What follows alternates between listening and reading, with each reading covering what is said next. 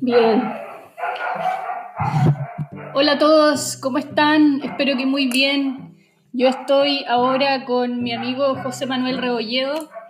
Él es eh, hoy día director de ejecutivo de CONAF Chile, ingeniero forestal con más de 20 años de trabajo en relaciones con las comunidades, que eso es lo que quiero que conversemos un ratito. Hola José Manuel, ¿cómo estás? Hola Andrea, muy bien, gracias por esta oportunidad de conversar con los amigos de tu podcast.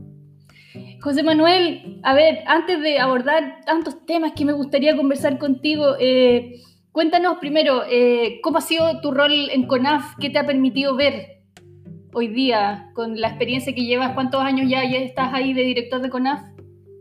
O sea, mira, eh, a ver, yo asumí el día 26 de marzo del 2018 eh, eh, a mí me invitó el presidente de la República, el ministro, y la verdad es que yo debo reconocer que nunca estuvo en ningún plan mío eh, eh trabajar para dirigir la CONAF. Y bueno, la vida, el destino me llevó a esta oportunidad y la verdad es que ha sido un regalo. yo estoy un poquito más de dos años trabajando acá con un equipo humano de primer nivel, una una corporación eh, que tiene bajo su responsabilidad administrar el 21,3% del territorio nacional a través de los parques nacionales, de las reservas nacionales y también de los monumentos naturales, que sumamos en total 18,6 millones de hectáreas. Eh, entonces, como, ingeniero forestal, tener la oportunidad de dirigir una corporación donde trabajamos alrededor de 600 ingenieros forestales, sin duda que un tremendo orgullo, privilegio, pero también un regalo. Entonces, en ese sentido, estos dos años han sido de aprendizaje permanente, de poder salir de las fronteras del conocimiento que como ingeniero forestal tenía por mi trabajo previo. Y, en ese sentido creo que ha sido una muy linda experiencia eh, y bueno, tratando también de dejar algún legado que finalmente permita que eh, mi pasada por ahí genere un aporte que construyamos junto al equipo propio de la CONAF. José Manuel, tú tienes un, eh, digamos, eh, como ingeniero forestal, tienes un background súper potente. Nosotros nos conocimos hace muchos años cuando, cuando participamos de la fundación del Movimiento Ciudadano Atina Chile en esos tiempos y nos conectaste en, ese, en, esa época. Nos fuimos a un paseo al Valle del Helicura a, a estar con unas comunidades del mapuche de la eh, las Quenche. Cuéntanos, ¿te acuerdas de eso? Nos llevaste a conversar con un, eh, una machi allá, un lonco. Cuéntame tu relación que has tenido con, con las comunidades mapuche, que, que, yo sé que son muy fraternas. Cuéntanos de eso. Mira, la verdad es que sí, efectivamente, eh, tuve, digamos, también ese fue un, un, privilegio, ha sido y sigue siendo, porque todavía mantengo el vínculo y el trabajo con ellos, pero también la amistad, el cariño. Eh, mira, efectivamente yo partí trabajando en esto el año 2000. Eh, la verdad es que yo siempre estuve vinculado al territorio desde, desde principios del año 1993, hace ya bastante rato. Estuve vinculado yo al, a la provincia de Arauco trabajando y viviendo desde allá. Y en alguna oportunidad eh, se me solicita el poder hacerme cargo de un patrimonio eh, de 60.000 hectáreas en las comunas de Los Álamos, Cañete, Conturme, Tirúa, donde el 92% de los vecinos eran eh, familias mapuches, en las cuales eh, yo sabía tanto como lo que nos enseña, enseñan en el colegio, y, y, en ese contexto los textos escolares, y la verdad es que tener eh, el encuentro directo, el trabajo, la relación, eh, no fue fácil al principio, yo diría los primeros tres años fueron, digamos, de entender, de conocer, de ponerme los zapatos de ellos. Eh, me tocó trabajar eh, desde el ámbito forestal y, y, sin duda que ahí hay un, hay un desencuentro que lamentablemente se lleva hasta hoy. Eh, sin embargo, tuve la oportunidad de conocer gente muy valiosa que me permitió entender desde la mirada de ellos, desde la cosmovisión, desde la del feyentún o la espiritualidad, entender, digamos, el concepto del territorio, del Walmapu y en ese sentido me permitió servir de puente entre, digamos, eh, los altos ejecutivos de la compañía en la cual trabajé y ellos pudieron entender también una mirada distinta que permitió abrirse al mundo de eh, trabajar y mirar el territorio con una visión de futuro. De poder compartir un territorio, de trabajar en conjunto. Entonces, eso permitió descumplir varias cosas eh, y que fueron generando eh, lazos de trabajo conjunto, de amistad, de, cómo somos capaces de convivir en un territorio y que finalmente permitió eh, mantener una relación que, que trasciende, que ha trascendido mis trabajos y que sigo vinculado y hoy día no solo con el mundo de la provincia de Arauco, sino también el mundo pehuenche, con también el mundo, digamos, de la de los hermanos mapuches de la Araucanía y también el mundo huilliche. Entonces ha sido una experiencia muy enriquecedora porque más allá de lo que nosotros podamos ver en la prensa actual, para poder entender la prensa actual, eh, en mi opinión, es necesario entender esto tiene una historia, tiene es una película que tiene un carrete que está oculto. Y entender lo que hoy día pasa eh, sin, sin con eso, eh, digamos, no estar absolutamente en desacuerdo con el niveles de violencia que uno pueda ver, pero también para entender lo que está pasando hoy día es necesario entender esa parte de la historia que está hoy día guardada en el carrete de esta película que estamos viendo pasar. Y, también tiene que ver con mucho con las líneas editoriales de los medios de comunicación. Entonces, es distinto estar en el territorio, tú lo viviste cuando estuvimos con Andrés, cuando estuvimos con, eh, digamos, eh, eh, eh, me acuerdo estuvo también Leo Prieto, eh, y claro, estuvimos visitando, compartiendo con don Miguel, el lonco Miguel Leviqueo, la señora Teresa Caticura en la Ruca del Bun, en el Valle de Cura, comuna con Tulmo, provincia de Arauco. Efectivamente, hoy día es una conversa larga y hoy día la vinculo mucho con, con el quehacer y el, la relación del trabajo que tengo hoy día en los bosques con la espiritualidad del mundo indígena en general. ¿Mm? José Manuel, eh, aléjate un pelito del teléfono para que no se escuche tan eh, raspado. Em, con esa posibilidad de poder conectar con, los conocimientos, porque tú tienes mucho conocimiento en torno a, la cosmología mapuche, a los, digamos, a la conexión que ellos entienden de la naturaleza y todo. Em, ¿Cómo podríamos, cómo, cómo sientes tú que, que debiera ser eh, este presente futuro en, la educación del chileno, digamos, eh, digamos, la educación tradicional, normal, ¿no es cierto? Eh, en torno a lo, como para integrar definitivamente toda la, nuestra ancestralidad al hoy, al presente en la educación. ¿Cómo podría ser? O sea, mira, primero señalar que Hoy día el planeta está en crisis. Y no me refiero a la pandemia. El planeta está en crisis porque hoy día, eh, digamos, la, la industrialización del planeta está emitiendo más anhídrido carbónico de lo que el planeta es capaz de albergar. Hoy día, científicamente está demostrado que no existe mejor tecnología que la fotosíntesis para poder capturar el carbono que el planeta está emitiendo.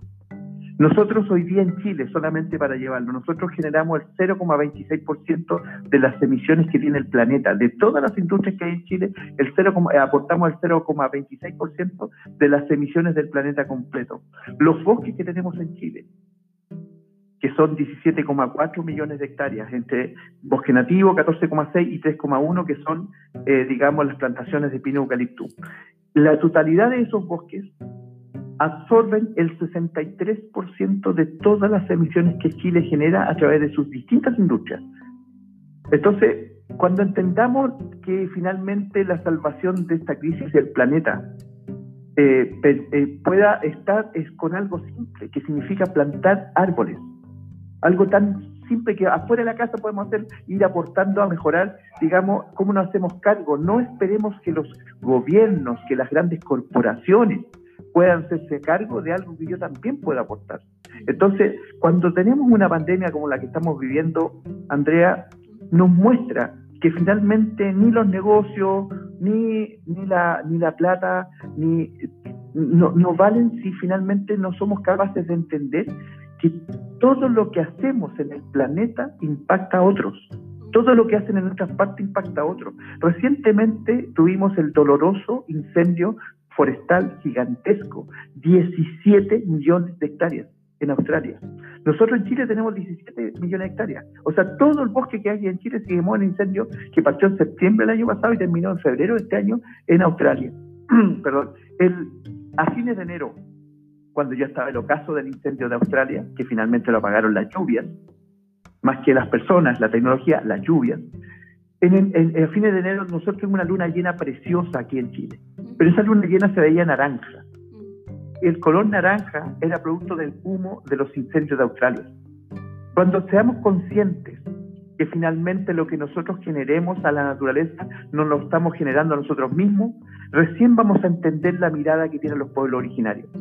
El pueblo originario, de acuerdo a su religión, a su feyentún, eh, Chao Genechen, que es Dios, el Dios creador, cuando hace la creación de, de, cada una de las cosas naturales, desde las piedras, los ríos, el, el mar, las montañas, los árboles, las plantas, las aguas, todo lo hace con un, lo, se lo encarga a un espíritu, a los Nien, para que lo proteja.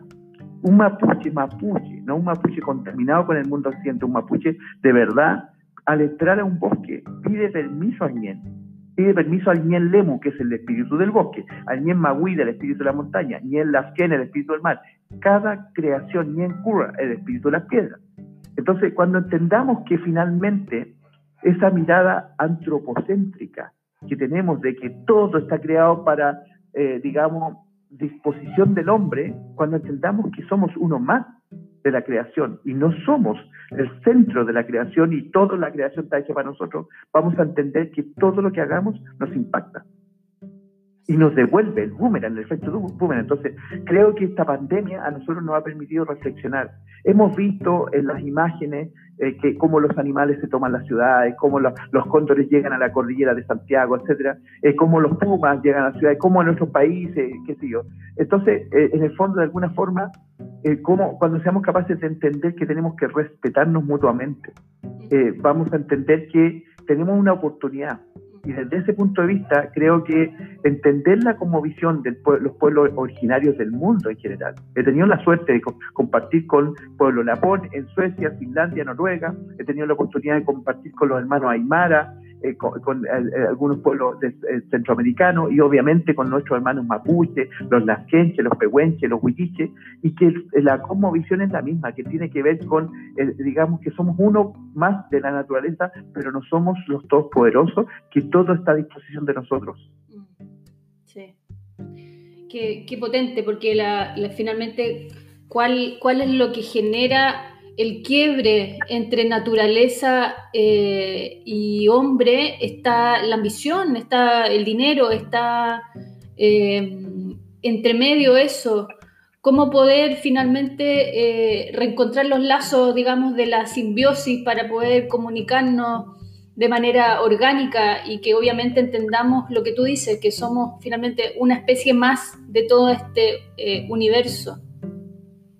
Así es, yo creo que mm, yo creo que estamos frente a una tremenda oportunidad, pero me pasa lo mismo que nos tocó vivir para el terremoto, ¿ah? que tengo mis dudas, porque para el terremoto apareció la solidaridad, empezamos a conocer quién era el vecino que teníamos al lado de la casa, empezamos a convivir, a compartir incluso alimentos, ¿ah? y, empezamos a, conocernos en una faceta del dolor, desde el dolor eh, a, la convivencia comunitaria, a la convivencia, digamos, eh, eh, entre personas.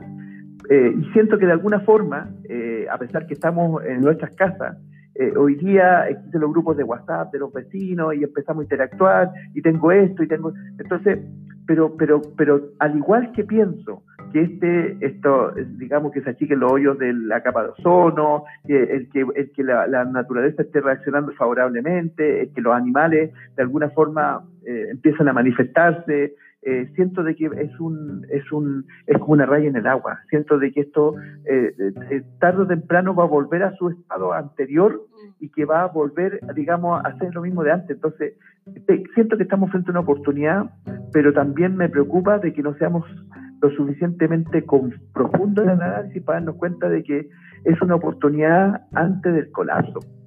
Y perdona que lo diga desde la mirada eh, digamos, eh, desde mi expertise, que tiene que ver con los bosques, pero siento de que estamos, o sea, se habla de que después del 2030, después del 2050, esta cuestión colapsa. Entonces estamos frente a una tremenda oportunidad, pero siento que todavía no se le ve el sentido de urgencia. Hay países líderes en el mundo, y me refiero a Estados Unidos, a Brasil, que no creen en el cambio climático. Y hay evidencias suficientes para mostrar de que efectivamente estamos en una condición de colapso. Y este, eh, este COVID-19, siento que en ese sentido, desde esa mirada, ha venido a ser un, un aliado.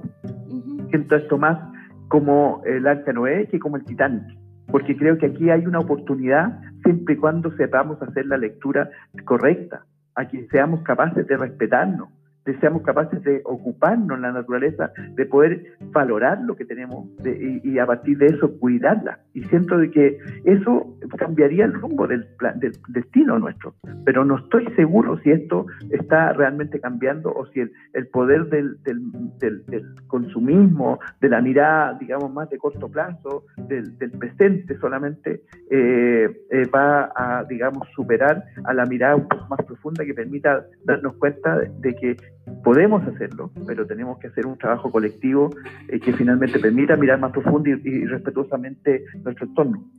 Sí, pues es importante. Tú que has tenido relaciones exteriores con otras, me imagino, con otros directores de, tu mismo rango en los gobiernos, eh, ¿qué, país hoy día la está llevando en términos de manejo de, programas y política de sostenibilidad y de alianzas con las comunidades indígenas? Mira, me sorprende a mí gratamente lo que está haciendo Costa Rica. Es un país pequeño, pero sin embargo han sido capaces de mirar, yo diría que ellos van unos, unos 12, 15, 20 años más delante de la, de la media que estamos los otros países. Creo que Costa Rica lo tenemos cerca, si bien es cierto un país pequeño, pero creo que es un muy buen piloto para mostrar que es posible, digamos, una convivencia con la naturaleza, con nuestro pueblo originario, que finalmente permita mirar digamos, una oportunidad de cómo implementar algo eh, de, que permita relacionar lo social con lo ambiental. Y, ver ahí una oportunidad del turismo. Además, Costa Rica no, no, no, no gasta, no tiene ejército. Exactamente, sí. Eh, José Manuel, tú ahora en este rol has tenido una oportunidad, yo creo que inédita eh, en la historia de Chile, que tiene que ver con recibir el parque Pumalín de manos de la esposa de, su, digamos, de su creador. Cuéntanos esa experiencia, cuéntanos qué significa también que, que, CONAF o el Ministerio de Agricultura, no entiendo, se, está haciendo cargo de eso. Cuéntanos, ¿de qué se trata? Wow, la pregunta que me mandas cuando estamos cumpliendo un año, hace pocos días cumplimos un año de esa experiencia que estamos viviendo, ha sido maravillosa.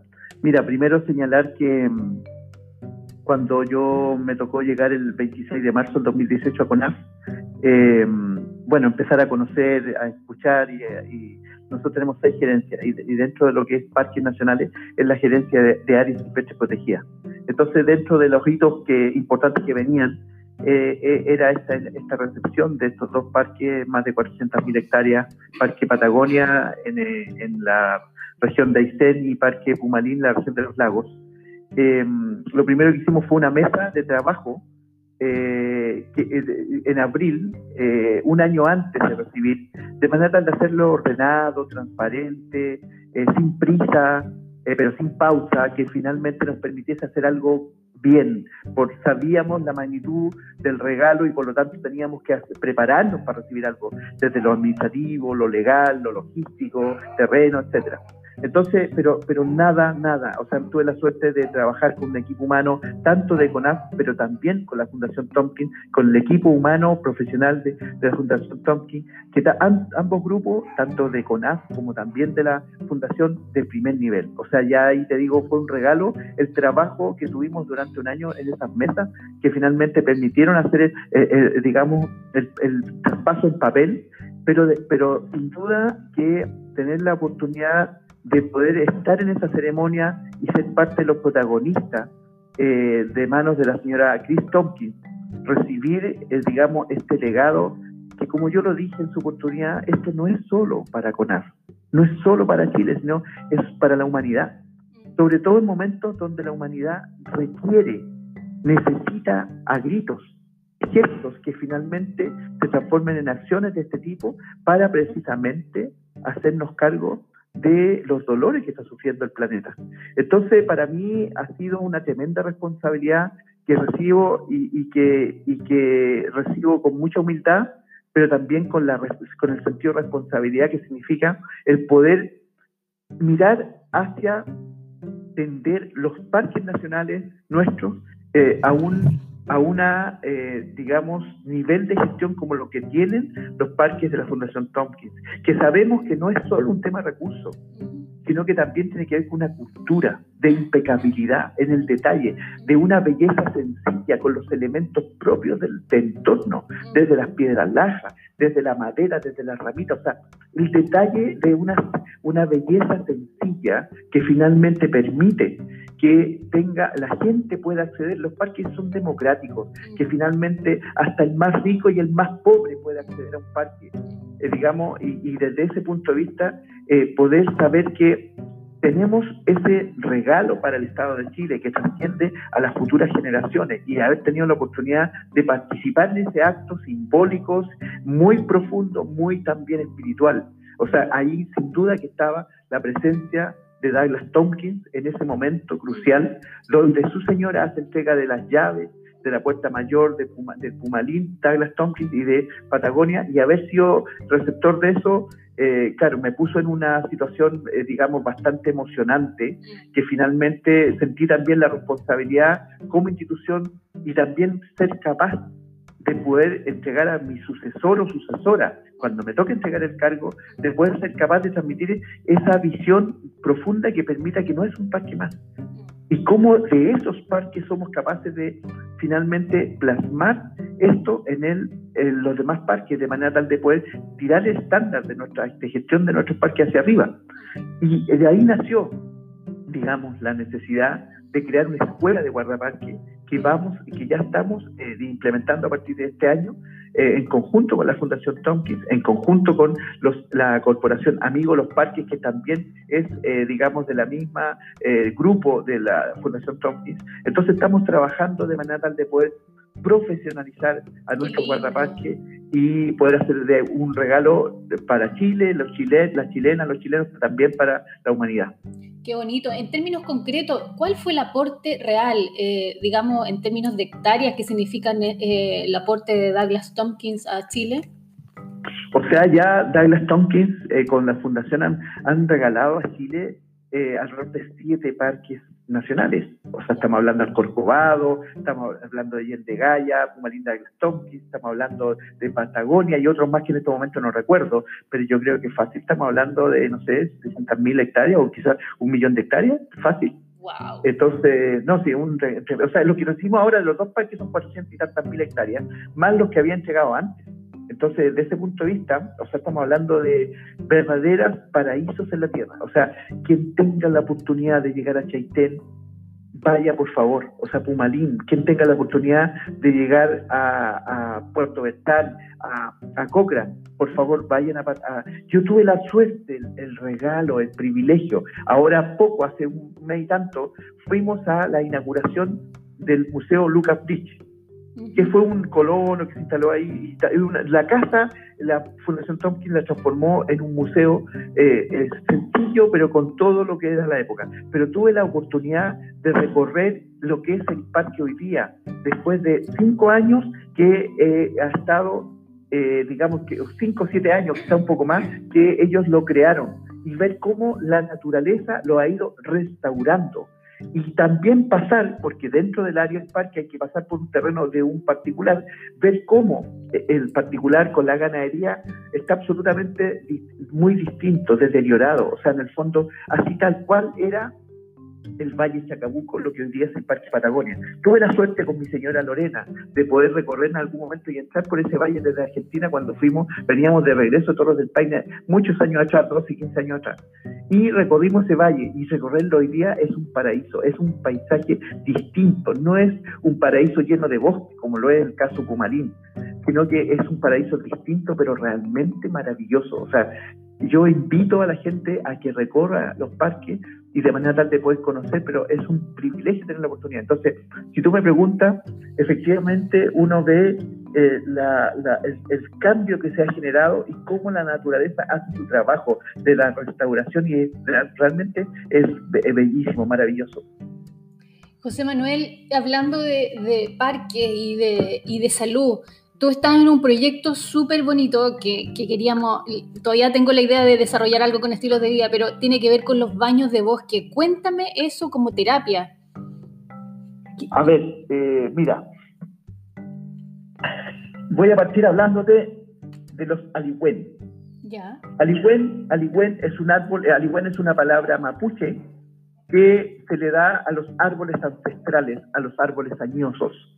Dentro de la cosmovisión de los pueblos originarios, particularmente el pueblo mapuche, existe el concepto de las energías. Dentro del concepto de la energía existe el Wenumapu, o la tierra de arriba, eh, que es el, el, el, bueno es cielo, eh, o sea, bueno viene siendo el cielo, y el Wenumapu es, es como la tierra de arriba, el cielo. Está el Wenumapu arriba, está abajo el, el Minchemapu, que es donde está el subsuelo, las raíces, donde habitan las raíces, y está el Nagmapu, que es donde nosotros pisamos.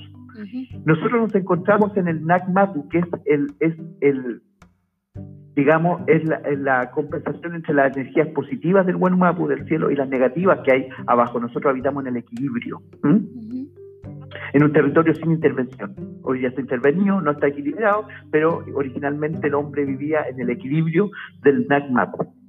El Aliwen, el árbol ancestral, capta con su copa las energías positivas del Wenumapu y con sus raíces las negativas del Minchemapu. Y cuando tú desde el Nakmapu, es decir, desde el equilibrio, lo abrazas, tú transmites tus energías negativas que te están generando desequilibrios en el organismo y tú se las transmites al árbol y el árbol te entrega sus energías positivas. El árbol las traspasa al Minchemapu a través de sus raíces, es decir, tú te descargas con tu energía negativa que te está provocando ese desequilibrio orgánico que finalmente te trae enfermedades. Entonces, cuando tú haces el abrazar un árbol, tú estás haciendo esa transmisión de energías positivas y botando las negativas tuyas. Ese es el principio conceptual de lo que significa hoy día los baños de bosque. Pero también el baño de bosque tiene que ver con los aromas propios del bosque, con los sonidos propios del bosque, con el pisar un suelo que está esponjoso, producto de la caída de las hojas, que finalmente también te permite un bienestar, que te permite bajar ciertos niveles de, digamos, eh, indicadores hormonales, de presión eh, y otros que finalmente te permiten una, una salud. Hoy día existe un instituto de, eh, de, baños de bosques en Estados Unidos que los médicos te recetan, entre otras cosas, 40 minutos de bosque en la semana, por ejemplo. Esto nace originalmente en Japón, eh, pero que en general los, pueblos originarios del planeta tienen, digamos, su vinculación no solo espiritual, sino también eh, física y mental con los bosques. O sea, van a ser las clínicas del futuro. Exactamente. Nosotros, nosotros eh, nos hemos contactado con el Instituto de Terapia eh, de Bosque eh, de España, quienes tienen sedes en distintos países de Europa y también de Norteamérica, y nosotros estamos trabajando con ellos de manera tal de poder implementar, y de esto lo partimos a principios del año pasado, ya tenemos guardaparques nuestros que han ido a capacitarse fuera de Chile con ellos, eh, estamos tomando contacto con distintas instituciones internacionales que están trabajando en la línea y nos hemos tomado bastante en serio, pero no como algo puntual de este director, sino que lo hemos eh, transformado en una política propia de la institución que vaya más allá y trascienda las, las administraciones, porque creemos que es un es una oportunidad. Hemos tenido contactos con el colegio médico precisamente para poder hacer algo más formal que permita desde la ciencia poder encontrar, eh, digamos, más que la respuesta, las razones del por qué ocurre tal o cual, digamos, mejora en los niveles de ciertos indicadores u hormonas dentro del organismo para poder mirarlo desde la ciencia. Pero en la práctica, eh, digamos, en lo que ya estamos realizando en algunos parques nacionales con los guardaparques que se han ido a capacitar afuera, es que estamos generando que parte, uno, parte de los módulos de esta escuela de guardaparques sea el tema de los baños de bosque para hacer proliferar entre nuestro equipo y que así los visitantes, las visitantes a los parques nacionales puedan disponer, digamos, de esta enseñanza que finalmente permita eh, poder hacer una mejor experiencia la pasada por los parques nacionales. Buenísimo. José Manuel, ¿y qué tal, qué tal fue la recepción del colegio médico en ese sentido?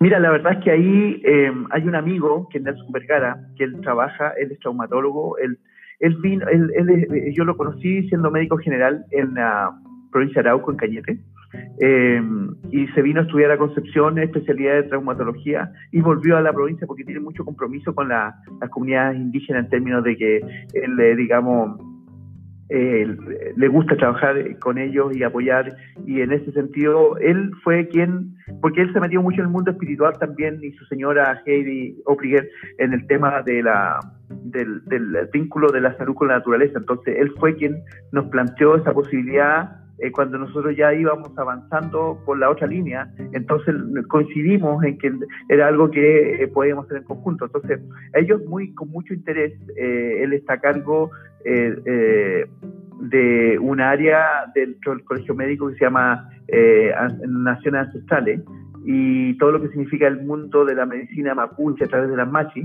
Entonces, le, para ellos no fue muy complejo, muy por el contrario, eh, lo entendieron porque él se había ocupado de que la digamos, el grupo que vino a conversar con nosotros del colegio eh, pudiese, digamos, estar interiorizado antes de la conversación. Entonces, bastante bien la recepción, pero no ha fluido mucho la acción. Eh, nosotros, por nuestra parte, paralelo a lo que habíamos, como ya habíamos iniciado, hemos seguido avanzando, pero estamos ya no a poder seguir trabajando con ellos de manera tal de poder concretar algo más formal qué importante la labor que estás haciendo ahí desde CONAF, porque los guardaparques van a cumplir un rol fundamental eh, desde la salud en este aspecto y desde la guardaparque, lo que necesitamos hoy día, estos guardianes, que, en realidad era, es, la labor que, cumplen las razas ancestrales, ¿no?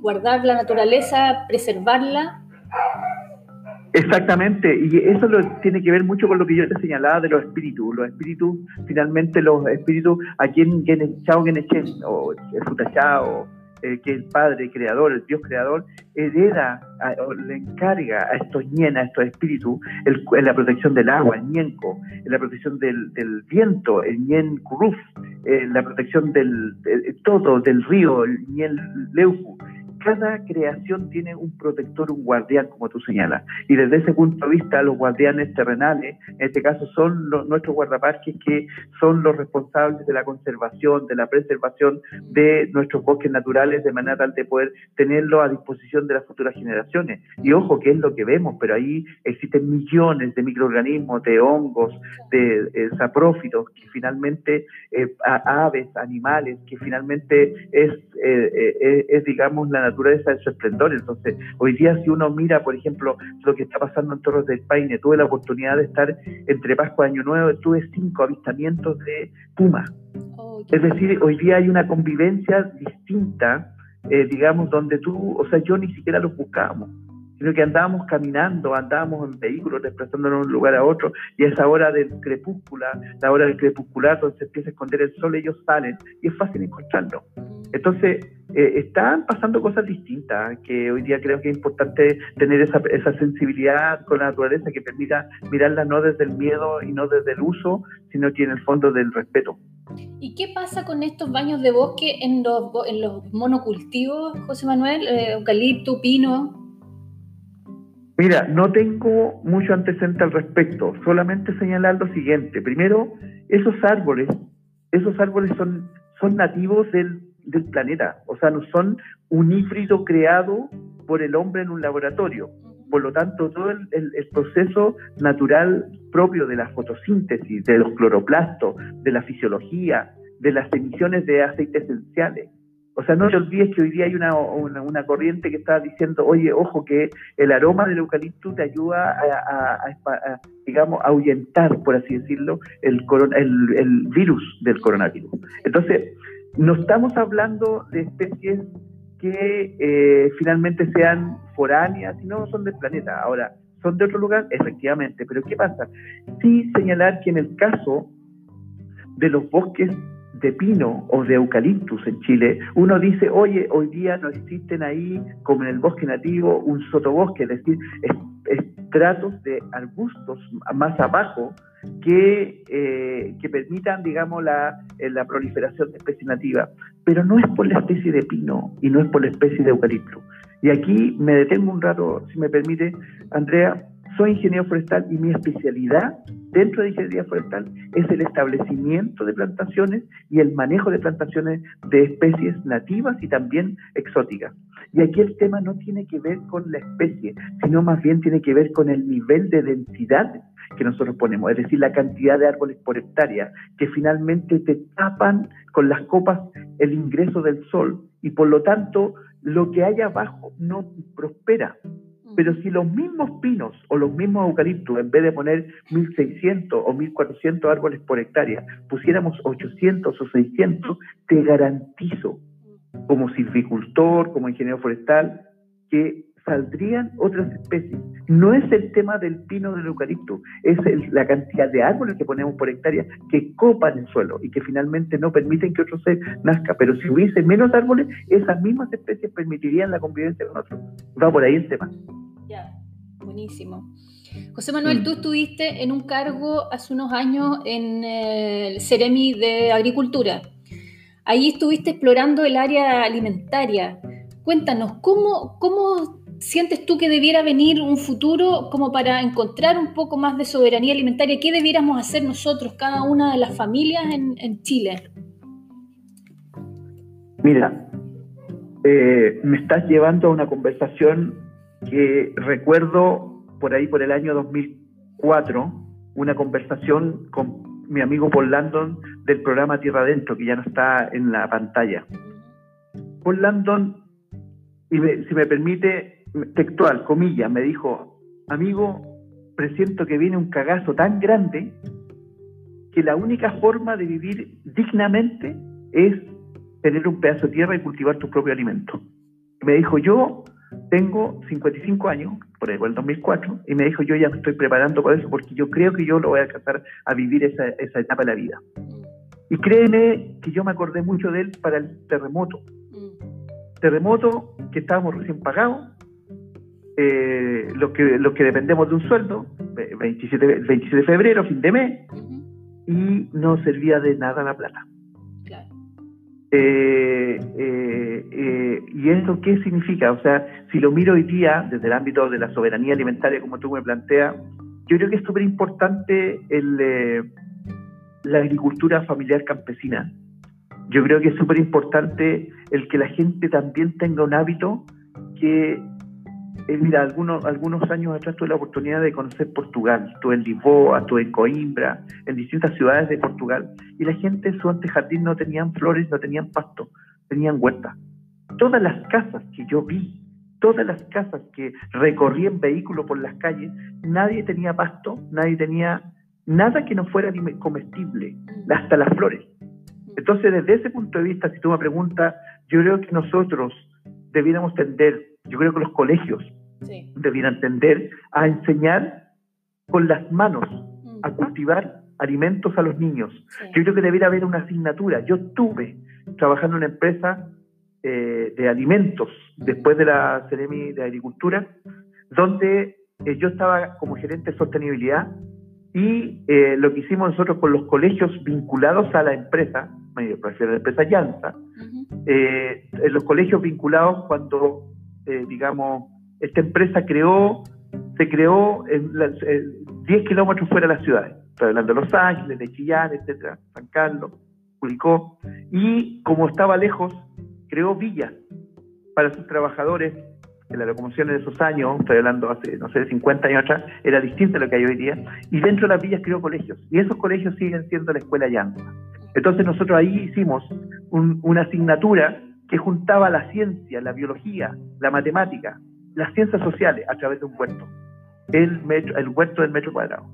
¿Y qué hacemos ahí? Lo que nosotros hacíamos era enseñarle a los niños cómo aplicar las matemáticas. En un metro cuadrado, cada niño tenía un, un cuadrado hecho con ellos mismos, comprábamos unas tablas de 3 metros 20, las dividíamos de manera de hacer, cada niño medía o aplicaba matemática aplicada.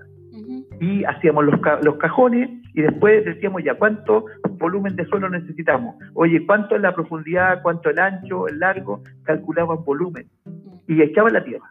Sabíamos cuánto volumen tenía el saco, hacíamos pensar a los niños.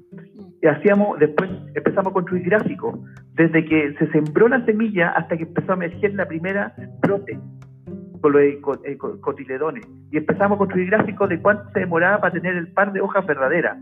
Lo primero son cotiledones y después en la hoja verdadera. Entonces construían gráficos pero iban mirando y haciéndolo con sus manos, pero aplicando la ciencia, la biología, la vida del suelo, los ácaros, los colembos, los aquinomicetes. Bajamos, eh, digamos, eh, eh, videos de YouTube, cómo mostraban que en un puñado de tierra en la mano tenían millones de seres vivos que le daban la biología al suelo.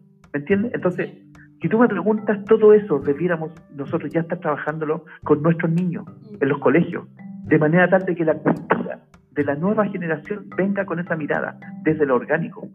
Nosotros en nuestra casa, todo lo que es basura de la cocina, basura orgánica, es un regalo, es un fertilizante. Desde las cáscaras de plátano, de las cáscaras de huevo, todo, todo, todo lo transformamos en humus para el jardín para el jardín de huerta, no es el jardín de flores solamente. Entonces, creemos que es necesario, y yo cuando hablo de que estamos frente a una nueva oportunidad que nos da la vida con esta pandemia, que es dolorosa, por cierto, y lo digo con mucho respeto a quienes hayan perdido seres queridos, pero yo siento más bien que esta es una oportunidad y lo veo al COVID-19 a pesar de los pesares a pesar de los dolores, de alejarnos de nuestros seres queridos, de no poder abrazarlos, alejarnos de, de nuestros padres, los que tenemos los padres vivos, algunos, eh, de, poder tener también el dolor de las partidas de las personas que se han ido. Pero a pesar de los pesares veo más bien un aliado en esta posibilidad del COVID-19 más que una amenaza. Entonces creo que eh, la, la, soberanía alimentaria es necesario mirarla desde una perspectiva distinta. Entonces creo que ahí el poder eh, ocuparse, el valorar digamos, al pequeño productor, al de, al de la Feria de Collado aquí en Concepción, a quien finalmente permite, o sea, que hay una gran cantidad de, digamos, de hortalizas que viene desde la Vega a los Valladolid de Santiago. Es decir, producía, que, que, imagínate solamente la huella de carbono que tiene ese, el transporte que tuvo, cuánta emisión se generó, pudiendo comprarla en los vecinos de acá, en los de acá de Boca Sur, etcétera. Claro, así es finalmente creo que todo pasa por la educación. Creo que eh, quizás CONAF o el Ministerio de Agricultura hacer alianza con el Ministerio de Educación, que esto ya sea como una, una base en, los colegios, que las universidades, que las carreras de medicina conecten con estos guarda, guardabosques, ¿no es cierto? Empezar a hacer esta migración y este como ensamblaje de, de saberes. Sí, sí. Mira, la verdad es que yo creo que ahí estamos frente a una tremenda oportunidad. Eh, me, sí me pasa que ahí vuelvo a lo mundano, a lo, a lo terrenal, a lo que estamos viviendo el día a día, y la verdad es que cuatro años que dura finalmente una administración, mm. es difícil poder implementar todo porque finalmente es tanto, está, son tantas las bonitas, las lindas oportunidades que hay, pero, pero que no te alcanza el tiempo para hacerlo en tan poco, poco periodo, entonces es complejo el tema. Claro, porque son programas que son de largo plazo y desde ahí hay que pensar finalmente todas estas transformaciones. Justamente, y eso significa que muchas veces, y con legítimo derecho, quien llega, digamos, a suceder, a suceder en los cargos tiene una mirada distinta que obviamente eh, implementa con legítimo derecho. Entonces, es difícil también, ¿ah? es difícil ir por ese lado. Sí. José Manuel, así como para cerrar, hay tantas cosas que, que, me gustaría que, que, nos comentara desde tu visión. ¿Cómo ves que podríamos em, quizás ablandar nuestra relación con las comunidades indígenas? Wow, eh, una, una, tarea compleja. Mira, si uno mira hoy día lo que está pasando, eh, lo que uno ve en la prensa, la prensa respecto del tema indígena, eh, lo que yo llamo el conflicto del Estado con el los pueblos mapuche particularmente, que ahí es donde está el conflicto radicado. Primero señalar que yo diría que el, el, digamos, quienes de alguna forma están generando acciones de fuerza eh, con eh, todo lo que hemos visto en la prensa, las quemas maquinaria, etcétera. lamentablemente hace poco una camioneta bomba en el puente Yeuyeu, en la provincia de Arauco, camino a Tirúa, entre Cañete y Tirúa, uno ve esos niveles de violencia bastante duros. Pero yo diría que el, sobre el 97% de la gente mapuche está por mejorar su, su condición de vida, dignificar su vida, pero no de esa forma, o sea, de una forma mucho, eh, eh, se habla de la cuarta historia, eh, que tiene que ver con, cómo somos capaces de vivir en, un mismo territorio, con, respetándonos, conviviendo de buena forma, pero también asumiendo que estamos frente a la riqueza de un pueblo eh, que tiene su propia religión, que tiene su propio lenguaje, su propia cultura, su propia cosmovisión de cómo se paran en la vida. Entonces, si somos capaces de valorar que en Chile somos un país multicultural, vamos a entender y vamos a tener la oportunidad de poder darnos cuenta eh, que es posible la convivencia, eh, pero, pero no de la forma que hoy día lo estamos haciendo. Mucho de lo que se está pasando se pasa por ignorancia. Lo mismo vuelvo, los gobiernos de cuatro años es imposible entender el tema profundo. Yo llevo vinculado con esto más de 25 años y desde ese punto de vista yo diría que los primeros cuatro o tres años fueron para entender la punta del iceberg. Han seguido pasando los años y he seguido aprendiendo, conociendo, pero, pero es complejo que eh, autoridades que estén cuatro años puedan entender más profundamente. Entonces, hay, el sistema en ese sentido debiera cambiar. Creo que eh, a mí quisiera, digamos, que, que, pudiéramos tener instancias de conocernos eh, más profundamente para valorar porque si yo no conozco algo, difícilmente lo voy a valorar. Y si no lo valoro, menos lo voy a querer. Creo que desde ese punto de vista, la historia también le ha mostrado a ellos que cada vez que un no mapuche, eh, un winca, como, como, muchos le señalan, lo dicen, se ha acercado a ellos, ellos han salido perjudicados. Porque el Winca es pillo, entre comillas, no todo, pero ya, pero entonces ellos han salido perdiendo, o porque, oye, le compró la tierra barata, pues no sé qué, no sé qué. Entonces, ¿qué pasa? Que en la práctica hay una desconfianza legítima de ellos de, de, mostrarse un poco más abiertos y eh, eso también hace que es difícil que nosotros podamos entrar a conocerlo. O sea, yo tuve el privilegio, el regalo de que después de tres, cuatro años de trabajar como jefe en un territorio allá, pudo conocer personas claves, adultos, que me mostraron su mundo mapuche. Y eso me permitió ponerme los zapatos de ellos y entenderlo de una perspectiva más profunda, que sin duda que sé un poquitito respecto a lo que he tenido la suerte de conocer a un Armando Marideo Lefío, que es un ñempín responsable de transmitir la filosofía de la conmovisión mapuche de, generación en generación, y he tenido muchas horas de convivencia, compartir, escucharlo, y he aprendido mucho, pero sé también que no sé nada respecto de lo que realmente es la sabiduría ancestral mapuche. Pero sí, sé, decir que soy privilegiado porque algo conozco. Entonces, si en la medida que la sociedad se disponga a conocer más allá de la artesanía, del arito, de la manta, de, de la ñocha, pero que entender un poco más su relación con la naturaleza, su relación de convivencia entre ellos, uno podría entender y darse cuenta de que mucho de lo que ellos tienen, nos, lo, nosotros como sociedad eh, lo necesitamos. Así es. Bueno, amigo, muchas gracias por la conversación, por tu tiempo, tantos temas que quedan ahí en el tintero, pero te voy a llamar para que hablemos sobre esos otros temas. Eh, muchas gracias y un lujo de tener alguien como tú en ese cargo para Chile.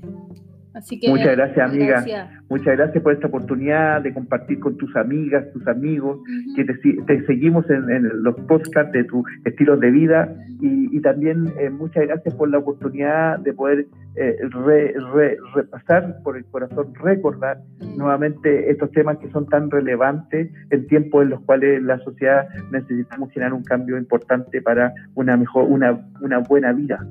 Así que gracias a ti también y disponible para cuando quieras. Muchas gracias.